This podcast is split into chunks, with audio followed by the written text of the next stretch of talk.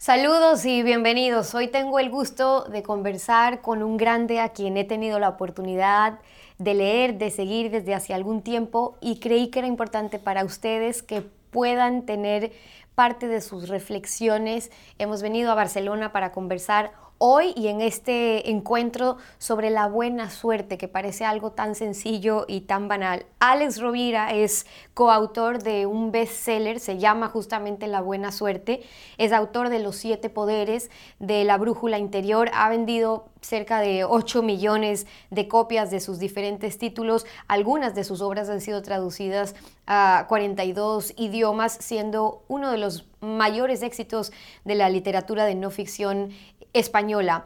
Hoy tenemos el gusto de conversar con el Alex. Bienvenido y gracias por acompañarnos. Un placer, Estefano. Bueno, quiero empezar hablando de la buena suerte, como lo llamaron a, este libro, porque hablas de la capacidad que tenemos de transformación. ¿En qué medida, Alex, somos dueños de nuestras eh, propias circunstancias? Schopenhauer decía que el azar reparte las cartas, pero nosotros las jugamos. Y en la vida hay una, dialéctica entre lo que no controlamos, el azar, lo que no depende de nosotros, lo que puede pasar y favorecernos o desfavorecernos de entrada. Pero luego está nuestra capacidad de gestionar la existencia a partir de nuestra capacitación, a partir de nuestra conciencia. Hay personas que frente a un mismo desafío o circunstancia lo vivirán como una ola que se los lleva por delante. Otras personas aprovecharán ese movimiento para desplazarse como eh, si fueran sobre una tabla de surf. Por lo tanto, la buena suerte consiste mucho en cómo somos capaces de ser oportunos.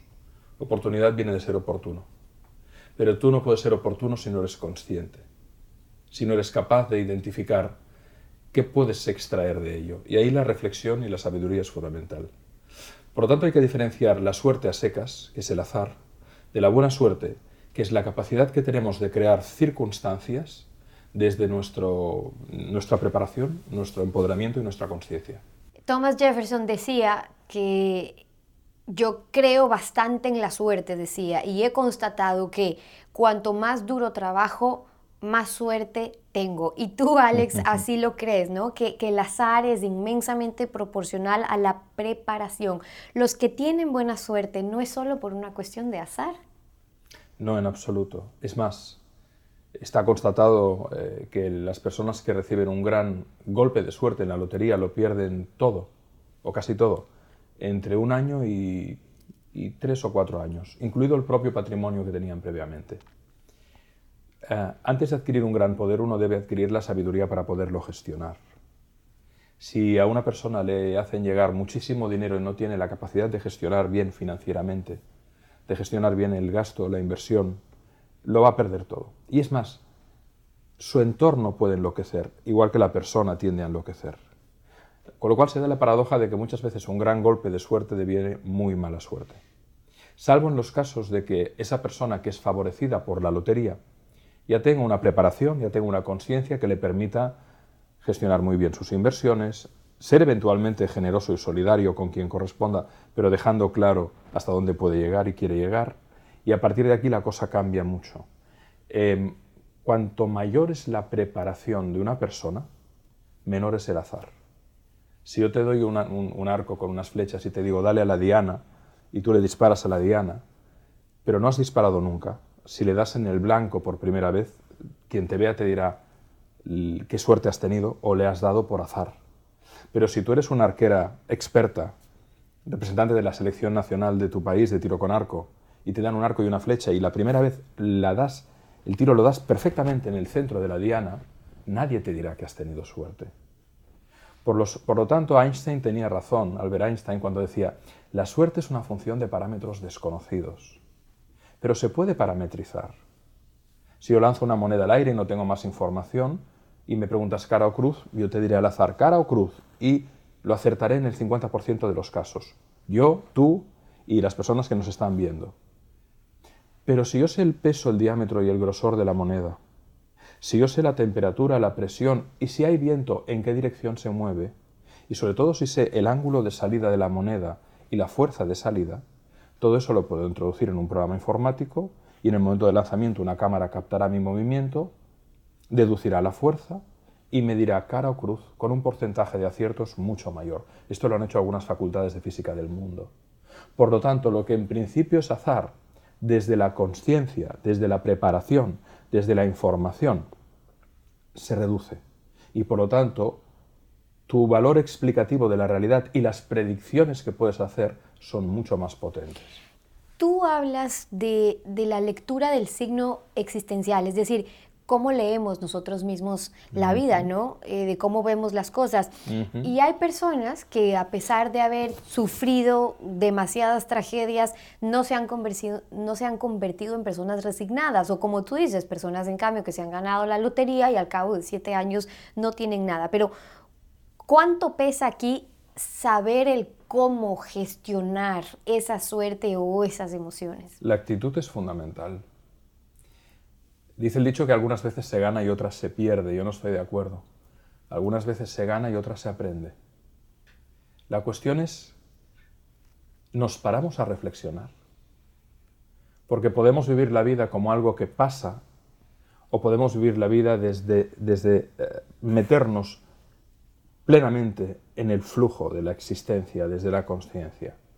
La sabiduría no tiene que ver con la inteligencia. Hay gente muy inteligente. Sherlock Holmes es un personaje inteligente. Le das varias pistas y te resuelve un enigma. La inteligencia resuelve enigmas, la sabiduría resuelve misterios. Incluso hay personas muy eruditas que ganarían una partida de juego de un programa de televisión o del Trivial Pursuit eh, sin, sin tener que perder ningún turno de tiro de dado, pero a lo mejor tú a esa persona no le preguntarías si tienes algún problema con tus hijos, con tu pareja, o incluso si quieres cambiar de profesión o reorientarte existencialmente. La sabiduría es el resultado de la reflexión. Por eso se da la paradoja de que hay personas que no han tenido acceso a la universidad, pero que son profundamente sabias.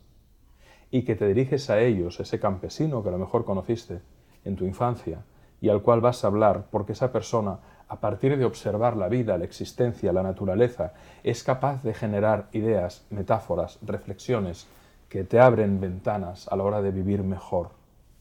La buena vida, la vida bella, una vida con sentido, se construye desde el detenerse a reflexionar, que es precisamente, y esa es la gran paradoja, lo que la sociedad contemporánea tiende a evitar. Vivimos en un flujo continuo de agendas llenas, de estímulos constantes, de impactos de atención que nos dispersan del ser. Si tú no buceas en ti misma, en ti mismo, si tú no haces de minero de ti misma y de ti mismo, no te conocerás y por lo tanto no podrás extraer. En primer lugar, no sabrás ni lo que no quieres ni lo que quieres. Y en segundo lugar, no podrás dirimir en tu percepción aquello que realmente merece la pena que elijas para poder dirigirte hacia un sentido determinado que tú hayas trazado. En definitiva, te digo todo esto porque la inteligencia no es, no es, no es suficiente para la sabiduría. No, la reflexión sí que es imprescindible para la sabiduría. Y otra variable fundamental, la sencillez.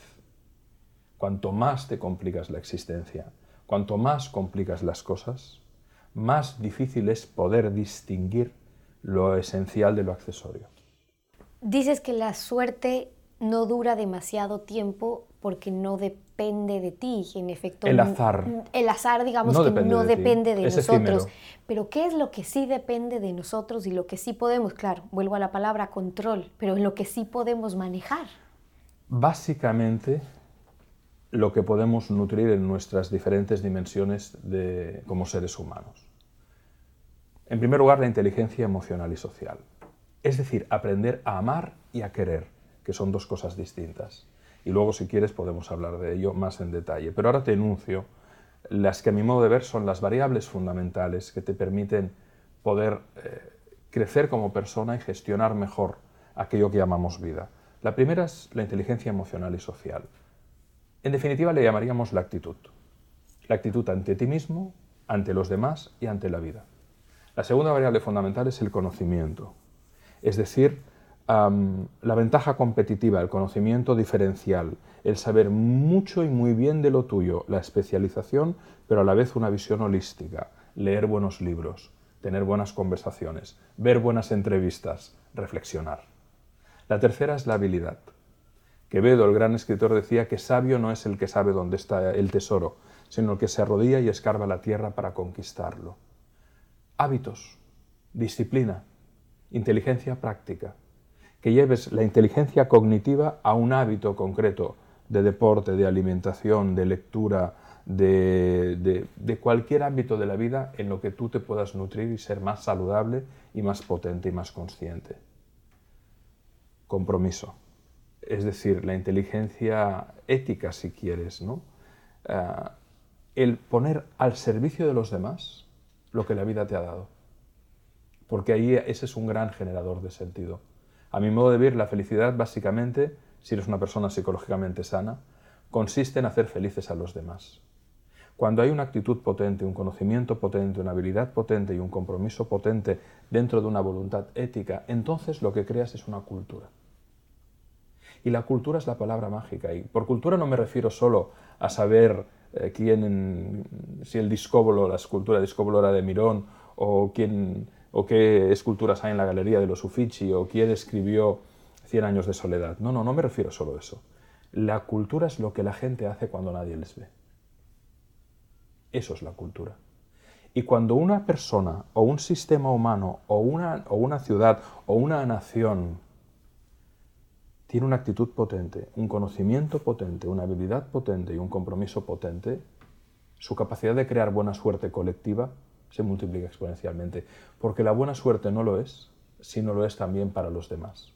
La gente que se queda con buena suerte para sí pero no la comparte, pueden aparentemente ser afortunados, pero en el fondo acaban siendo muy desgraciados. Pensando en, esa capacidad de eh, ocuparnos y preocuparnos también de los demás, en un mundo cambiante es, de humanos adaptarnos, evolucionar. Hablemos ahí de la importancia de esta inteligencia eh, eh, psicológica, porque una cosa es la inteligencia psicológica y otra cosa es la, emocional. Somos capaces de conocernos a nosotros mismos, pero también capaces de conocer al otro. Por desgracia, no hemos recibido la formación, la capacitación que nos permita entender los lenguajes psicológicos que tiene la especie humana.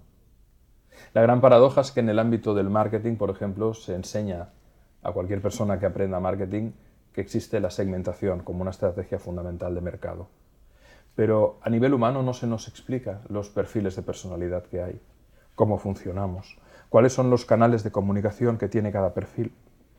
Hay perfiles empáticos sociables, otros metódicos, mucho más mentales, otros promotores muy orientados a la acción y al logro y al éxito, otros más perseverantes, centrados en los valores, otros perfiles son meditativos reflexivos, necesitan el pensamiento y la soledad, el aislamiento, otros son rebelde creativos, provocadores, divertidos, cada perfil, por citar algunas tipologías, tiene una inteligencia natural distinta, tiene un canal de comunicación natural, tiene una manera de manejar el estrés distinta. Y el gran drama es que los seres humanos a veces no nos entendemos porque proyectamos en el otro lo que somos. Ahí está la gran paradoja. Como yo no te entiendo, proyecto que tu manera de ser me está amenazando a mí, porque yo estoy proyectando mi fantasma. Si nos enseñaran cómo funcionamos psicológicamente, si a, nuestros hijos ya en la escuela, en, secundaria, igual que creo que se les tendría que enseñar economía para que supieran lo que es firmar una hipoteca o para que supieran que, que en la vida todo tiene un precio muchas veces y cuál es el esfuerzo por ese precio. Se les tendría también que enseñar psicología. Evitaríamos muchísimo sufrimiento innecesario. Tú nos invitas a crear circunstancias para que otros también ganen la buena suerte, como se llama el libro de Alex. La palabra sinergia significa cooperación, ¿no? Este término, sus orígenes griegos de sinergia, que significa trabajando en conjunto. La suerte solo es buena, dices, cuando es compartida. Sí, absolutamente. ¿De qué sirve ser el más rico del cementerio? El problema es que los humanos dejamos lo esencial para después del funeral. Lo que da sentido a la vida es amar a alguien o amar algo. Sin eso la vida no tiene sentido. Muchas personas caen en depresión o caen en enfermedades psicológicas. Se les llama enfermedades mentales cuando algunas sí lo son, pero muchas de las enfermedades mentales son enfermedades de origen emocional. Si no somos capaces de vincularnos, si no somos capaces de cuidar, si no somos capaces de comprender al otro, Vivimos en un desierto y ahí está la paradoja, que muchas personas que llegan a ese desierto pretenden cubrir esa necesidad fundamental de vínculo con intensidad y no con profundidad y acaban comprándose cosas y viviendo experiencias cada vez más fuertes y metiéndose en un, en un camino de vértigo que les acaba perdiendo a sí mismos y a los demás. Por tanto, la clave de la construcción del sentido de la vida es el amor. Y la clave de la construcción de la buena suerte es ese amor traducido en la voluntad de servir, de cuidar y de inspirar. ¿Qué le dices tú a alguien que te dice, bueno, yo también, Alex, creo que yo he perdido la paciencia, eh, lo mío se gana a pulso, porque es que la suerte a mí no me acompaña, yo veo cómo hay gente que le pasa todo bien y yo intento hacer, ¿no? Porque escuchamos con frecuencia aquel testimonio de, no, no, lo, mío es a pulso, a mí sí que me toca trabajarlo duro porque la buena suerte conmigo no va. Yo le diría, es probable, es cierto que hay personas que de entrada eh, tienen más suerte que otras, que el azar les favorece más, es cierto el simple hecho de que tú y yo estemos aquí en una sala de un hotel en Occidente teniendo una entrevista ya nos está diciendo que hemos tenido mucha suerte de nacer donde hemos nacido. En mi caso yo eh, te estoy hablando desde Barcelona, estamos aquí en Barcelona, en las orillas de, un Mediterráneo bonito y plácido y de una, y de una sociedad democráticamente bueno, pues avanzada, trabajada, aunque todavía hay muchos desafíos, por supuesto, pero si hubiera nacido 2.000 kilómetros más hacia el sur, mm, mi destino hubiera sido radicalmente distinto. Por lo tanto, la suerte existe. Pero por otro lado, dentro de un contexto determinado, em, ¿qué puedes hacer tú, por pequeño que sea? Y ese es el mensaje de la buena suerte. Ante un mismo estímulo, ¿por qué hay personas que ante una misma circunstancia la aprovechan y obtienen enormes oportunidades de realización y otras ni las ven? Esa es la pregunta. ¿Qué puedo hacer yo, por pequeño que sea, por pequeño que sea? ¿Y qué tengo que aprender o desaprender? ¿O qué creencia tengo que cambiar para que eso que llamamos realidad, que para otros aparentemente es más ah, amable, para mí deje de ser hostil y facilite mi proceso de realización? La cuestión es que hay una, hay una obviedad obviada y es que es la psicología la que crea la economía. Y de eso no se habla. Es evidente que es la miseria moral la que engendra la miseria económica. Miremos Corea del Norte. Miremos lo que está pasando en Venezuela.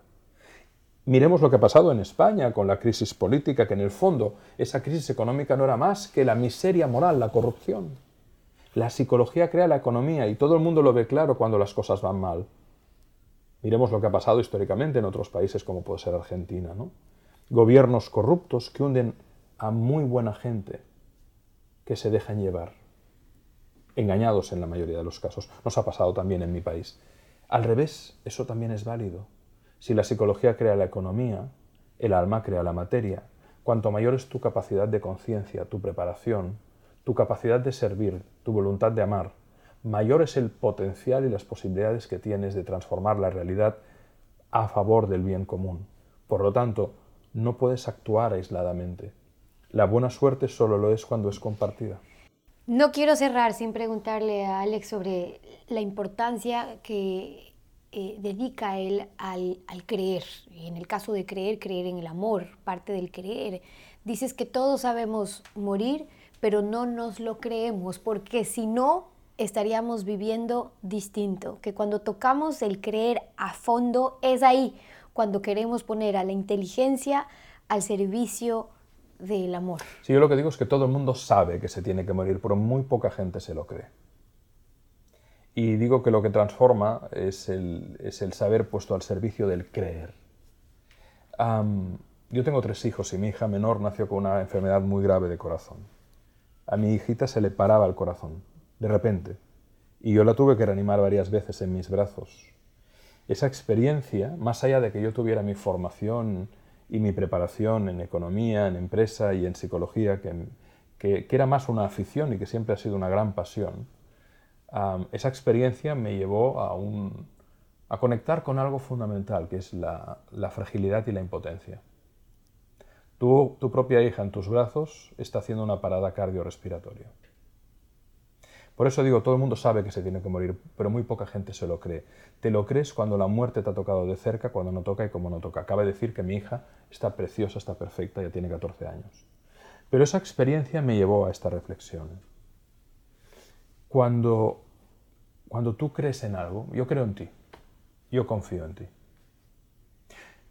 Solo si hay confianza surge una variable fundamental en la vida, que es el compromiso. Tú no te comprometes con nada ni con nadie en quien no confíes. Solo desde el compromiso es posible la calidad.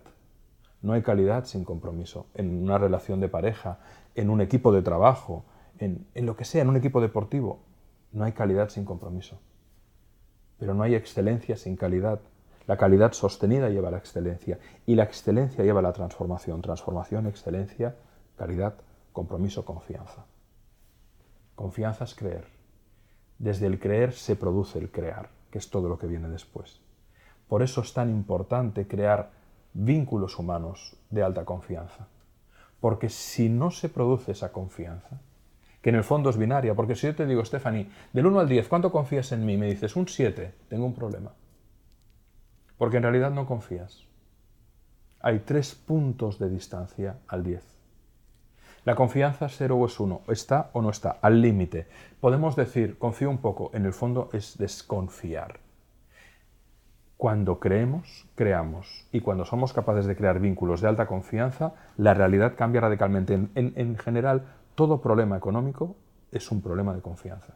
Y con eso los quiero dejar por ahora. Vamos a tener la oportunidad de conversar con Alex más adelante sobre un tema del amor en un encuentro diferente. Por ahora, gracias Alex por compartir con nosotros. y con ustedes, hasta una próxima oportunidad. Durante 47 años, Banco del Pacífico ha marcado el camino de la innovación para mejorar la vida de todos los ecuatorianos. Desde 1972 nos hemos transformado cada día, desarrollando productos y servicios que brindan nuevas y mejores oportunidades para todos. Queremos agradecerte por permitirnos crecer contigo, por brindarnos tu confianza y por hacernos parte de tu futuro. Banco del Pacífico, innovando desde 1972.